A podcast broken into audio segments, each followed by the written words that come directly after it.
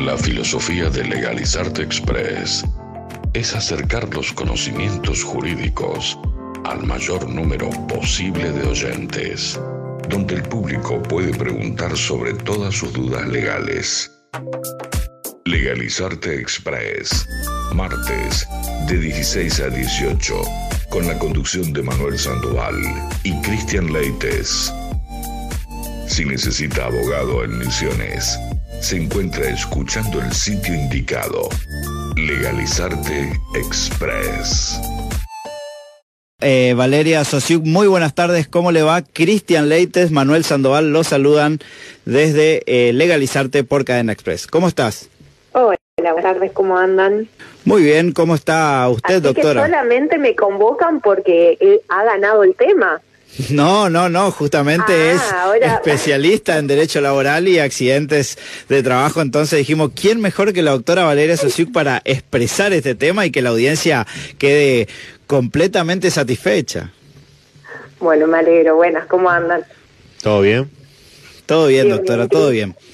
Bueno, coméntenos un poco, digamos, este tema que la gente está esperando, ganó por el 61% a través del Instagram, los accidentes laborales, cómo se rigen, el tema de la acción administrativa que se debe iniciar. Eh, coméntenos un poco, doctora. Bueno, primeramente tenemos que diferenciar que los accidentes de trabajo ocurren eh, por medio, por supuesto, de la prestación dada por medio de una ART en los trabajadores que están en relación de dependencia.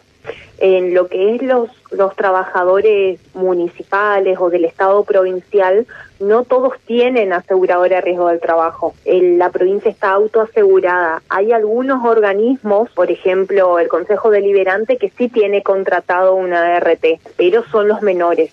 O sea que nos vamos a enfocar en lo que es la relación laboral privada. ¿Qué es O un sea, la, eh, la que rige a través trabajo- del contrato, eh, la ley de contrato de trabajo. y los regidos bajo la ley del contrato del trabajo. En- bueno, ¿qué es un accidente de trabajo? Una un accidente de trabajo es un acontecimiento súbito y violento. O sea, ¿qué quiere decir? Yo iba bajando las escaleras, me resbalé y me caí, ¿sí? A diferencia de una enfermedad profesional que también está cubierta por la ley de riesgos, que es cuando la repetición de un acto y- o de un movimiento en el cuerpo va lesionando esa parte del cuerpo. Y yo siempre doy el ejemplo de las cajeras de los supermercados, cuando eh, por el movimiento de agarrar la mercadería y hacer ese movimiento de subir y bajar en el código de barra, se terminan lesionando el, el túnel carpiano de la muñeca, por ejemplo. A diferencia que del accidente es súbito y violento, o sea, bajaba la escalera, se tropieza y cae, ¿sí? Sí. Producido este accidente, hay que dar aviso a la patronal para que la patronal avise a la RT. La RT tiene la obligación de otorgamiento de prestaciones médicas, de traslados, pago de sueldo, mientras el trabajador esté en tratamiento médico cobra su sueldo normalmente hasta la alta médica. Sí. Y ahí cuando tiene la alta médica se inicia este trámite administrativo que es el que estábamos hablando al comienzo. Con respecto a este trámite administrativo, hoy es obligatorio el trámite con abogado. Antes el trabajador se presentaba a la superintendencia y podía realizar el trámite sin el acompañamiento de un abogado, solamente con un médico. Ahora no, ahora es el trámite obligatorio que sea por abogado y, y es el que inicia, inclusive el abogado es el que inicia el trámite en la super. Esa audiencia médica que se fija atento a que ese trabajador se encuentra de alta médica y ese abogado inició el trámite con un número de expediente, se realiza en la superintendencia. Hoy, hoy en día Campo Sá está por calle Entre Ríos, se están por mudar para el barrio Villurquiza y tenemos en superintendencias en Oberá, San Vicente y El Dorado. Así que ese trabajador tiene que recurrir a la comisión médica más cercana a su domicilio. Hola. Hola, sí, sí, sí. Ah, sí, perdón. Sí, no, no. Estamos escuchando, estamos escuchando. Bueno, producido, digamos, esa audiencia médica donde va el abogado con el trabajador y si ese eh, colega trabaja con un médico de parte, ingresa también el médico de parte, en la audiencia médica se emite un dictamen.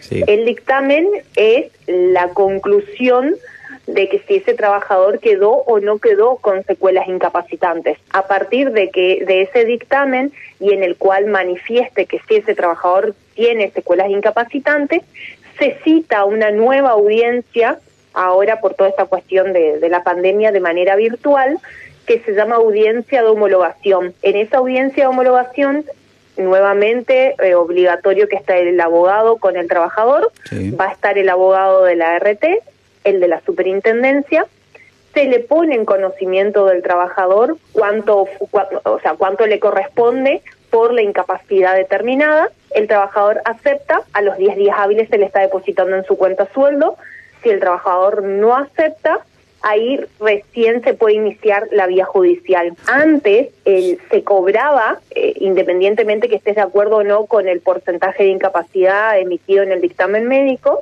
y después se iniciaba el juicio. Igualmente, si el, si el colega consideraba que se podía pelear un poquito más de porcentaje de incapacidad eh, bajo un dictamen pericial, ahora no. Si se acepta, hace cosa juzgada. Claro, eh, o sea que eh, la vía administrativa eh, sí o sí se tiene que, que realizar, hay que agotar la vía administrativa, digamos. Así es. A partir del 6 de marzo del 2020 es obligatorio el paso por comisiones médicas y agotar esa vía. Yo en esa audiencia de homologación, que es la última que se hace, se manifiesta si está o no está de acuerdo con el porcentaje de incapacidad y recién ahí me habilita a poder iniciar un juicio en caso de que no esté de acuerdo. Muy bien. Bueno, doctora, no sé si usted tiene algo más que agregar porque nos, llegan mensajes, pero eh, digamos, una vez que entonces se agota la vía administrativa, automáticamente recién se puede iniciar la vía judicial y si cree conveniente, el, el abogado defensor, si se puede decir, puede pelear un poquito más. Si, si no aceptan en la audiencia de homologación, recién ahí puede ir a un juicio. Muy bien. ¿Tiene algo más que agregar, doctora, o le puedo pasar una preguntita que está llegando, digamos? Dime las preguntas. Si vos me das vía para hablar, te puedo pero, pero me parece que estaría bueno ir a los casos concretos. No, no, simplemente, digamos, eh, una oyente pasa, digamos, usted justamente habló de las cajeras de California y, y hay una, un caso que no es muy conocido, que son las personas facturistas. No sé si, si tiene idea, que son aquellas personas que facturan para los médicos. Y son personas que trabajan. hay que ver cuál es el tipo, qué tipo de servicio brinda con el médico. Claro, si hay una prestación de servicio o una relación laboral. Eh, claro, no, una relación laboral, digamos, porque trabajan dentro de un círculo que es el círculo de médicos. Entonces supongo que es una relación laboral. La cuestión es que trae problemas en los dedos, así como habló recién, digamos, trae como unos problemas a la larga del tiempo, como si que como que se les algo le pasa, digamos, porque se llama eso. O sea, los nervios, o sea, los tendones se en, en, lo que es la parte a la altura de la muñeca, ¿sí? se, se, trenzan los tendones y eso es lo que produce la tendinitis, totalmente que se oyo y abogada explicada, ¿no? Sí. Pero eso produce, por ejemplo, la repetición constante de, yo puse el ejemplo de, la cajera de un supermercado porque es, lo más lo más gráfico, así de manera telefónica, pero eh, se da, por ejemplo, en las personas que están constantemente en la computadora con el mouse también, por ejemplo. Ah, bueno, contestada esa pregunta, entonces. Eh, Pero eso no es eso no es accidente, eso es enfermedad profesional. Claro, hay que distinguir entonces estas dos, digamos, el accidente laboral, como explicó, digamos, cuando se produce eh, un accidente, se cae de la escalera, y otro, digamos, que se va, que se produce a través del desgaste. Eh, doctora. Por la repetición continua, sí, y, y, eso hace que se lesione la parte del cuerpo que, que se encuentra en este caso, en este caso con esta tendinitis, por ejemplo.